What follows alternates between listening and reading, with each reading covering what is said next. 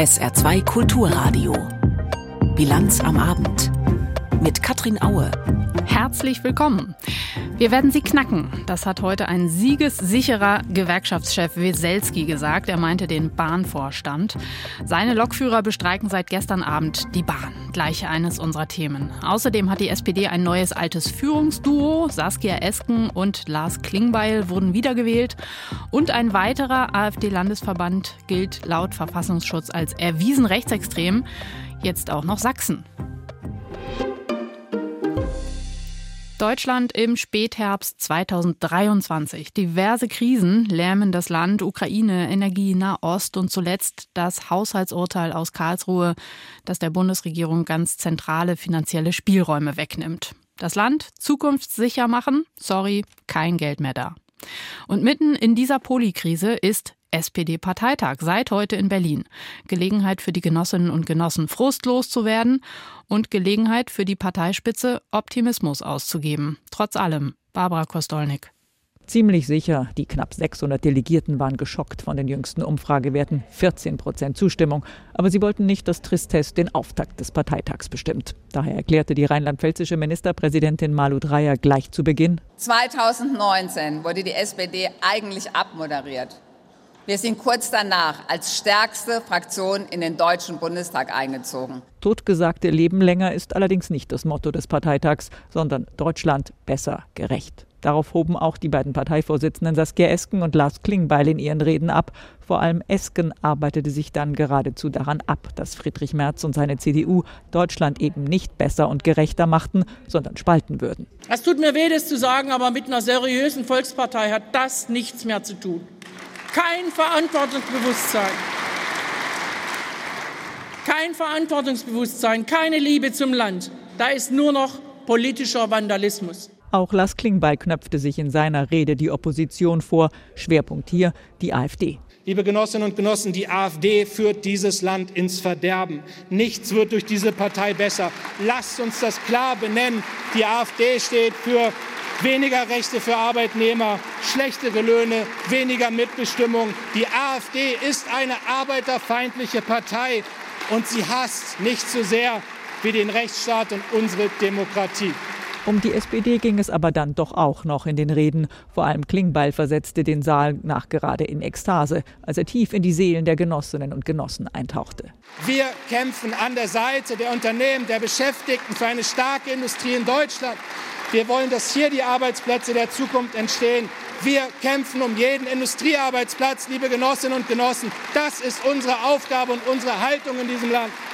Beide, Klingbeil und Esken, kamen natürlich am Haushaltsloch der Ampelregierung nicht vorbei. Die SPD-Spitze will die Schuldenbremse reformieren und warb noch einmal heftig dafür, was vor allem Juso-Chef Philipp Türmer mächtig aufregte. Die Schuldenbremse ist eine Zuversichtsbremse. Sie ist eine Fessel für sozialdemokratische Politik. Lasst uns diese Fessel endlich abschütteln. Es gab durchaus Redebedarf. 43 Wortmeldungen, etliche für die Reform der Schuldenbremse, wenige so radikal wie der Juso-Chef. Am Ende ging der veränderte Antrag der Parteiführung zur Reform der Schuldenbremse durch. Gefordert wird jetzt, starre Begrenzung der Kreditaufnahme von Bund und Ländern abzulehnen. Der Leitantrag einstimmig angenommen. Die Stimmung in der Halle trotzig optimistisch. Lasst uns unsere SPD stark machen. Lasst uns zeigen, dass sie führende Regierungspartei sein kann. Dass Esken ausgerechnet an dieser Stelle ins Krächzen kam, wollte man im Saal nicht als Omen für die Politik des Bundeskanzlers werten. Morgen ist Olaf Scholz mit seiner Rede an der Reihe. Er wird einiges investieren müssen, um die Genossen von den Sitzen zu reißen. Wie es gehen kann, sein Parteichef Lars Klingbeil hat es ihm heute vorgemacht. Niemand, wirklich niemand der über 30 Prozent der Wählerinnen und Wähler, die sich in Umfragen im Osten für die AfD aussprechen, wird in Zukunft noch sagen können, er oder sie habe nichts gewusst. Denn nach Sachsen-Anhalt und Thüringen gilt jetzt auch der AfD-Landesverband in Sachsen als gesichert rechtsextrem. Das hat heute der sächsische Verfassungsschutz bekannt gegeben. Wie er das begründet, schildert Clara Gerunge.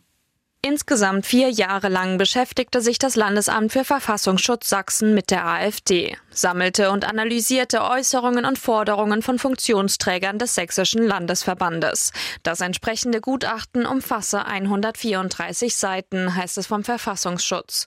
In der Summe bestehe kein Zweifel. Dass Begriffe wie Umvolkung, Remigration, Bevölkerungsaustausch auch in aller Öffentlichkeit jetzt verwendet werden. Also hier sehen wir, dass auch in der Diktion nach außen jedenfalls die Partei sich also eindeutig extremistisch äußert. Das sagt Sachsens Verfassungsschutzpräsident Dirk Martin Christian. Viele der Begrifflichkeiten hätten ihren Ursprung in der Rassentheorie des Nationalsozialismus. Zwar sei der Landesverband der AfD personell heterogen zusammengesetzt, jedoch dominiere inhaltlich das sogenannte solidarisch-patriotische Lager. Dessen geistiger Vater sei der Rechtsextremist Björn Höcke. So vertrete die Partei etwa in der Migrationsdebatte völkisch-nationalistische Positionen.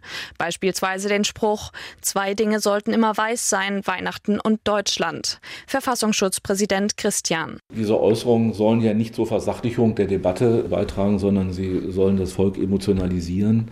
Und das beinhaltet natürlich auch Gefahrenpotenziale. Das ist ja dann nicht auszuschließen, dass aus Worten dann irgendwann mal Taten werden. Die sächsische AfD selbst beklagt eine politische Instrumentalisierung des Verfassungsschutzes. Dessen Einordnung der Partei als gesichert rechtsextremistisch zeige, wie verzweifelt Sachsens Koalition aus CDU, SPD und Grünen im Jahr vor der Landtagswahl sei. In aktuellen Umfragen liegt die AfD mit der CDU gleich auf. Mehr als 30 Prozent der Befragten würden die Rechtsaußenpartei wählen. In einer schriftlichen Stellungnahme schreibt der AfD-Fraktionsvorsitzende Jörg Urban, Die Hochstufung war absehbar, weil die AfD AfD derzeit stärkste Kraft in den neuen Bundesländern ist. Trotzdem entbehrt die Hochstufung jeder sachlichen Grundlage.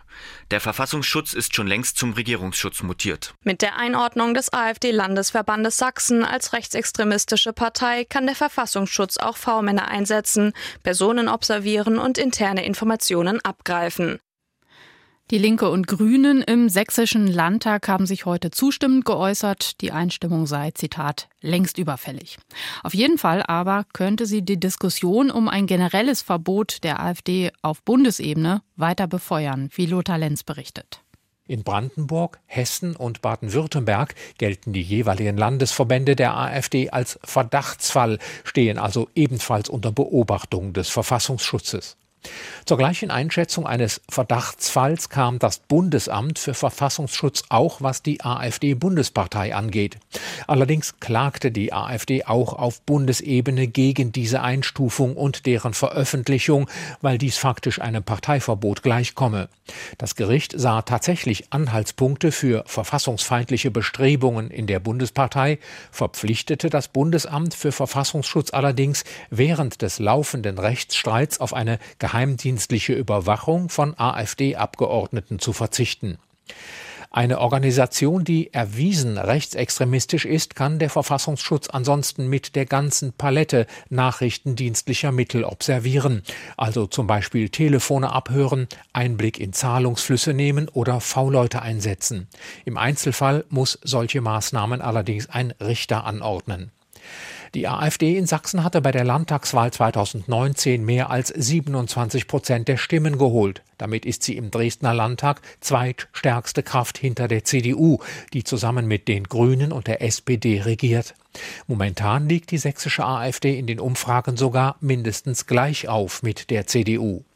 Auch bundesweit scheint die Extremisierung der AfD ihre Anhängerinnen und Anhänger nicht sonderlich zu beeindrucken. In ganz Deutschland haben sich die Zustimmungswerte der AfD seit der Bundestagswahl mehr als verdoppelt. Bis heute Abend um 22 Uhr läuft er noch offiziell, der Warnstreik der Gewerkschaft Deutscher Lokomotivführer GDL. Aus der Vergangenheit weiß man, dass es danach noch ein wenig dauert, bis der Bahnverkehr wieder normal läuft. Also normal in Anführungsstrichen, wenn man an den aktuellen Zustand der Bahn denkt. Die Gewerkschaftsführer haben sich jedenfalls heute sehr zufrieden gezeigt. Immerhin ist im Fern- und im Regionalverkehr ziemlich viel ausgefallen. Passt da eigentlich ganz gut, dass heute in Potsdam auch wieder über den Tarifvertrag für den öffentlichen Dienst verhandelt wurde. Johannes Frevel. Solidaritätskundgebung am Rande der Ländertarifrunde in Potsdam. Eingehakt demonstrierten die Chefs der größten Mitgliedsgewerkschaften des Beamtenbunds Geschlossenheit. Das Signal, zwischen sie passt kein Blatt. Auch nicht wegen des parallel stattfindenden Bahnstreiks der Lokführer.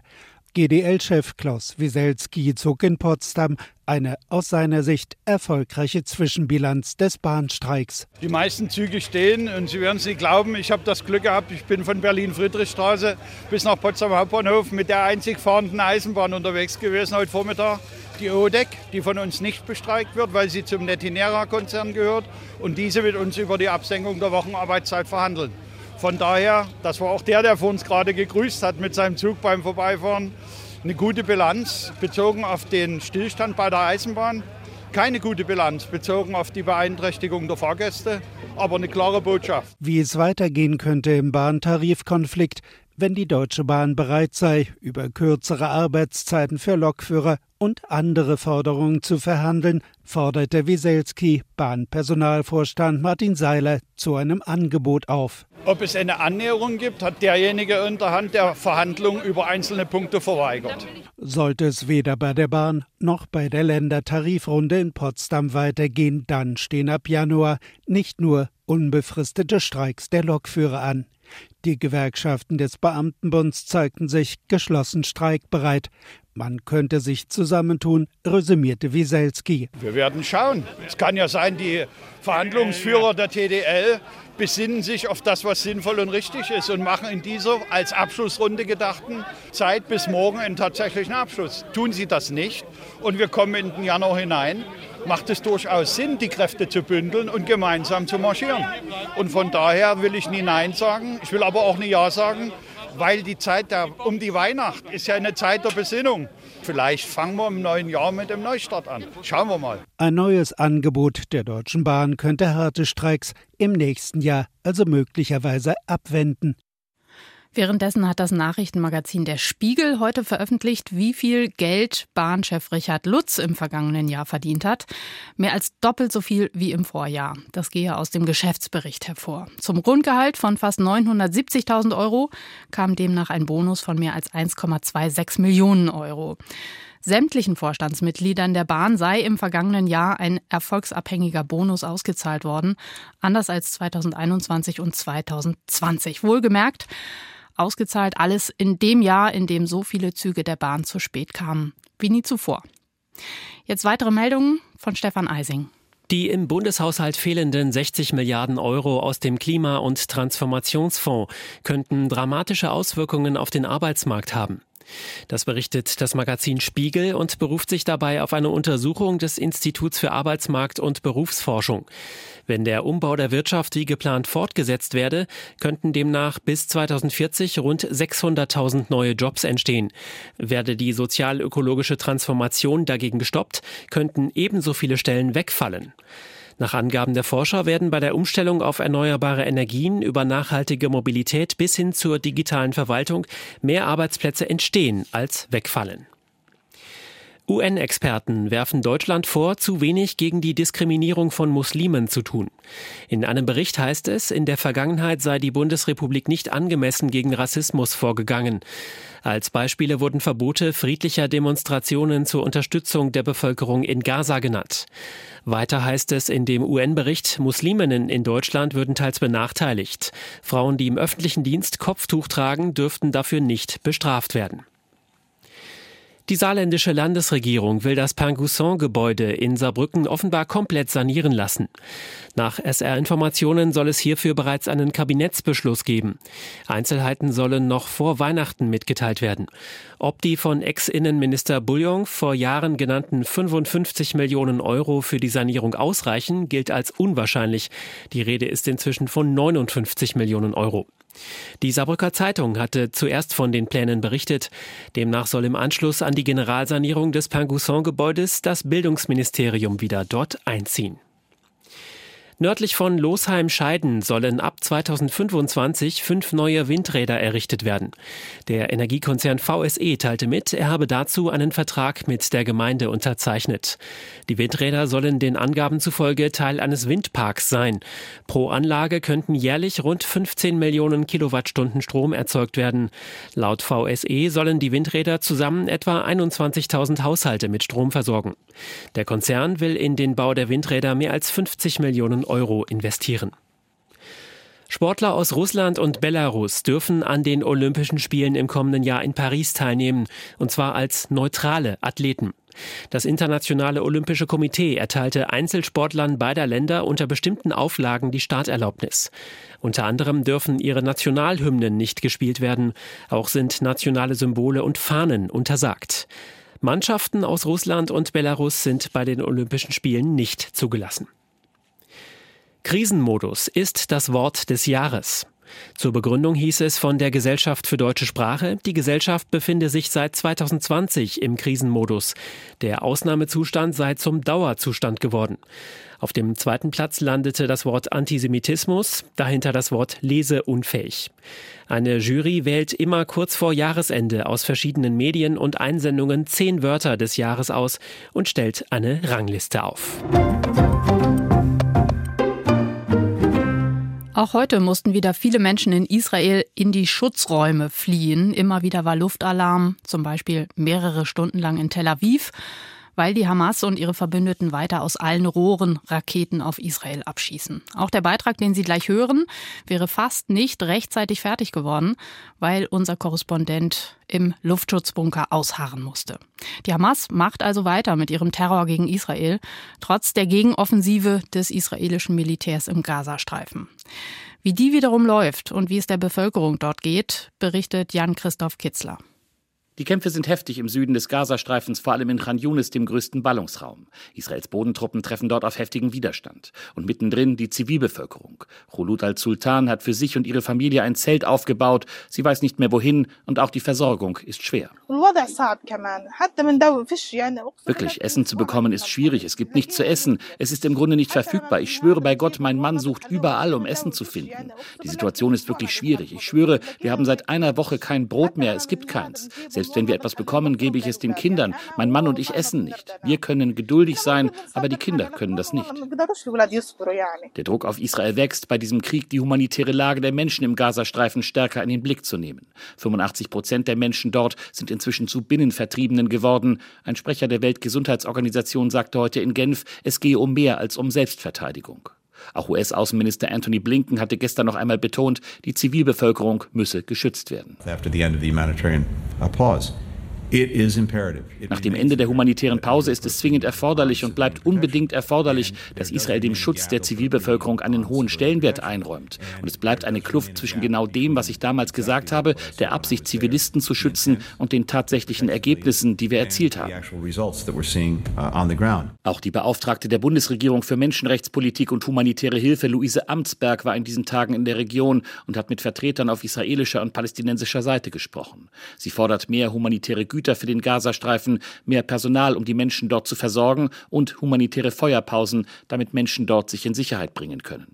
Es gelinge Israel zurzeit nicht, die Zivilbevölkerung im Gazastreifen zu schützen, sagt Luise Amtsberg von den Grünen. Die humanitäre Lage im Gazastreifen ist außer Kontrolle geraten. Es fehlt an allem und es ist nicht nur so, dass das Kriegsgeschehen auf die Menschen äh, vor Ort wirkt, was äh, ja, zu Tausenden von Toten geführt hat, sondern dass jetzt die humanitäre Situation sich in ein Stadion entwickelt hat, wo neben Krankheiten und des absoluten Verlust von Infrastruktur Menschen zusätzlich einfach bedroht sind, ihr Leben zu verlieren. Viele Menschen in Israel sind indessen weiter vom Terror Terror des 7. Oktober traumatisiert. Auch heute versammelten sich in Tel Aviv wieder Angehörige der mehr als 130 Menschen, die noch immer im Gazastreifen verschleppt sind.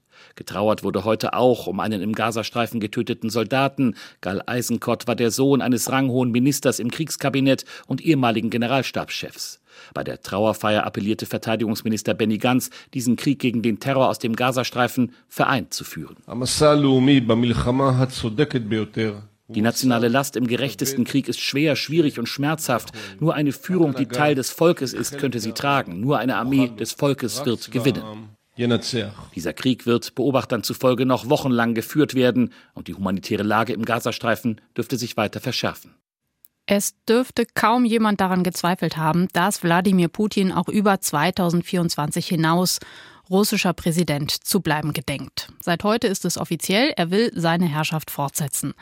Aber die Wahl dafür müsste man eigentlich mit Anführungszeichen schreiben, berichtet Jürgen Buch. Der russische Präsident Wladimir Putin hat seine Kandidatur für die Präsidentschaftswahl 2024 nicht in einem trockenen offiziellen Statement bekannt gegeben, auch nicht auf einem Parteitag oder auf einer anderen großen Bühne, sondern er hat dafür eine locker scheinende Runde mit Militärs und anderen Personen aus der Gesellschaft gewählt, die zusammenstehen, nachdem Putin zuvor 15 Orden verliehen hat, aus Anlass des morgigen Tages des Helden.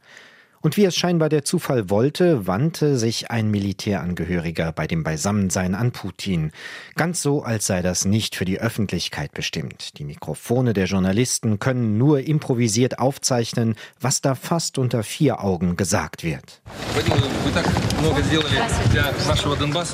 Wladimir Wladimirovich, Sie haben so viel für unseren Donbass getan. Ich möchte Sie im Namen unseres gesamten Volkes, des gesamten Donbass, unserer wiedervereinigten Länder bitten, an diesen Wahlen teilzunehmen. Dank Ihres Handelns, Ihrer Entscheidung haben wir die Freiheit erhalten, das Recht zu wählen. Sie sind unser Präsident, wir sind Ihr Team. Wir brauchen Sie. Russland braucht sie. Der hier spricht, ist Artyom Joga. Er ist Sprecher des Parlaments der sogenannten Volksrepublik Donetsk. Das ist ein Teil der Ostukraine, in dem sich schon 2014 unter dem Einfluss Russlands ein Separatistengebiet gebildet hat. Bereits damals kämpfte Artyom Joga auf russischer Seite im Bataillon Sparta und tut das bis jetzt. Putin ist er heute nicht zum ersten Mal begegnet. Unter anderem war er dabei, als im September 2022 im Kreml der völkerrechtswidrige Anschluss von Teilen der Ost- und Südukraine an Russland erklärt wurde. Wie Putins Pressesprecher Dmitri Peskov in einer schriftlichen Erklärung betonte, hat Putin auf die Ansprache Joggers heute angeblich ganz spontan reagiert. Vielen Dank. Ich werde nicht verbergen, dass ich zu verschiedenen Zeiten unterschiedliche Gedanken hatte. Aber jetzt haben Sie recht, jetzt ist es an der Zeit, eine Entscheidung zu treffen. Ich werde für das Amt des Präsidenten der Russischen Föderation kandidieren. So stellt sich Putin ganz als der Diener seines Volkes dar, der dem innigen Wunsch der Menschen folgt. Und dass dieser Wunsch ausgerechnet von jemandem aus den besetzten ukrainischen Gebieten kommt, die Russland als Teil seines Staatsgebiets betrachtet, ist vielsagend. Auch dass zuvor 15 Militärangehörige mit dem Goldenen Stern ausgezeichnet wurden, die alle im Krieg gegen die Ukraine kämpfen. Es zeigt, mit welchem Machtanspruch Putin zur Wahl antritt.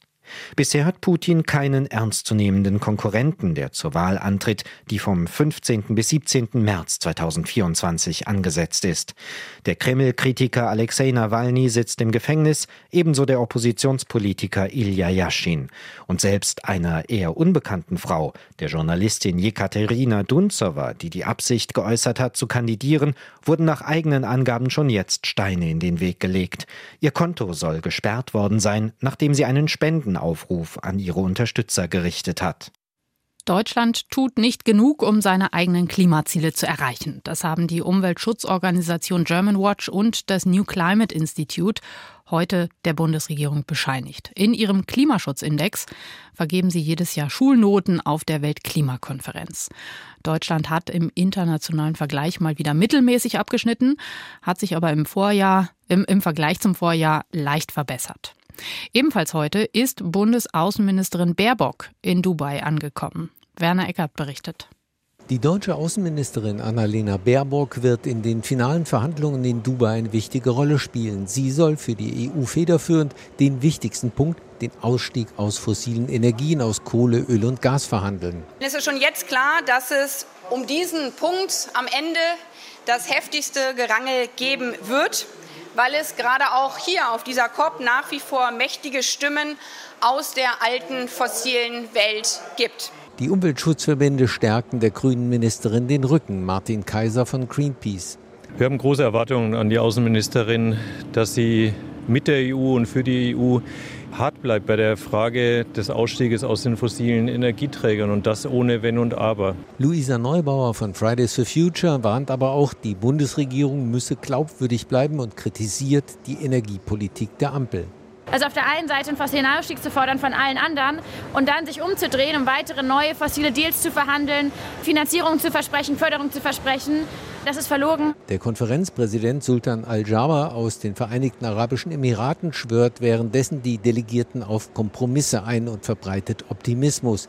Er spüre, dass etwas noch nie Dagewesenes hier in Dubai geschehen könne. Something unprecedented is possible to happen here at COP28 and in Dubai kann vielleicht nur in einem Ölstaat der Ausstieg aus Kohle, Öl und Gas beschlossen werden?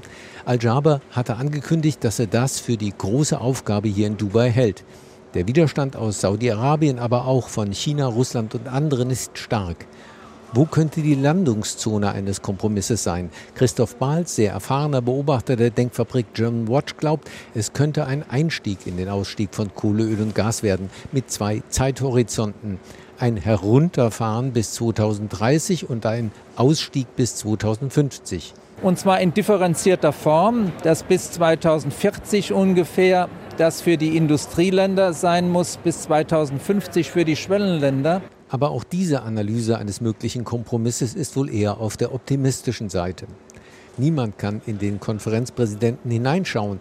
Wird in Al-Jaber am Ende der Ölmanager, der er auch ist, die Oberhand behalten oder der Diplomat, der hier kluge Erfolge zu Beginn der Konferenz eingefahren hat? Martin Kaiser, Greenpeace meint, ich glaube, bei diesen Erfolgen muss man ihn packen und auch überzeugen, dass es ein anderes ökonomisches Modell gibt, wo auch die Menschen die eben nicht so viel Geld haben, eben auch in dieser Klimakrise mitgenommen werden können. Erneuerbare Energien, so sieht das eine große Mehrheit der Staaten jetzt schon, sind die Lösung, die Wohlstand, Wachstum und Klimaschutz gleichermaßen möglich machen. Ein Beispiel, was uns blühen kann, wenn wir nicht langsam ernst machen beim Klimaschutz, ist Dürre, Trockenheit, Wassermangel. Immer mehr Regionen der Welt können schon jetzt ein Lied davon singen. Häufig kommt da noch Missmanagement dazu, schlechte Verwaltung und Verteilung des wenigen Wassers, das noch da ist. Charlotte Horn hat sich das in Kabul zeigen lassen. In einer Siedlung im Westen von Kabul. Rahima Alisada ist wie jeden Morgen zur öffentlichen Wasserstelle gekommen. Morgens kommt sie, abends ein männliches Familienmitglied. Sie müssen 14 Menschen in ihrem Haushalt damit versorgen. Sie bräuchten 30 Kanister Wasser am Tag, sagt sie.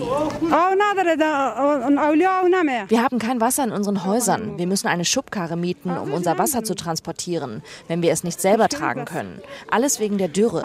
Um die Wasserprobleme zu lösen, brauchen wir Wasser aus den Leitungen. Die Bewohner zahlen für ihren Wasserverbrauch zu Hause. Aber das örtliche Wasserwerk hat die Leitungen abgestellt. Jetzt sind alle Familien auf die Wasserverkäufer angewiesen und müssen noch dafür draufzahlen. Auch Hussein Ali ist besorgt. Der 66-jährige Mann ist blind. Er könne kein Wasser tragen und seine Enkeltochter sei zu schwach. Die beiden Söhne müssten arbeiten. Ein Grund für die Knappheit ist, dass der Wasserstand gesunken ist und der Wasserversorger den Menschen das Wasser abgestellt hat. Wir können aber nicht nur dem Wasserwerk die Schuld geben, denn auch der Wasserstand ist gesunken. Wir wollen, dass die Behörde einen Brunnen für uns gräbt. Auch Abdul Aziz beklagt sich. Seit einem Jahr ginge das jetzt schon so. Er findet keine Arbeit. Tagsüber holt er jetzt immer die Wasserkanister auf einem Holzkarren, den er von einem Nachbarn leiht. Oft müsse er stundenlang anstehen. Er ist dankbar, dass wenigstens das Reservoir der Moschee noch genügend Wasser hat. Die Frage ist nur, wie lange noch? Wir wollen, dass das Islamische Emirat für Gerechtigkeit sorgt, die Bedürfnisse der Menschen aufgreift und ihnen hilft. Nakibullah Sadiki leitet in der Nationalen Umweltschutzbehörde die Abteilung für nachhaltige Entwicklung. Die Bevölkerung von Kabul sei gestiegen und deswegen gebe es jetzt weniger Wasser für alle. Hinzu kommt der nicht nachhaltige Wasserverbrauch in der Landwirtschaft, der Industrie, in Autowaschanlagen und Wasserbecken, der die Menge des Grundwassers beeinträchtigt.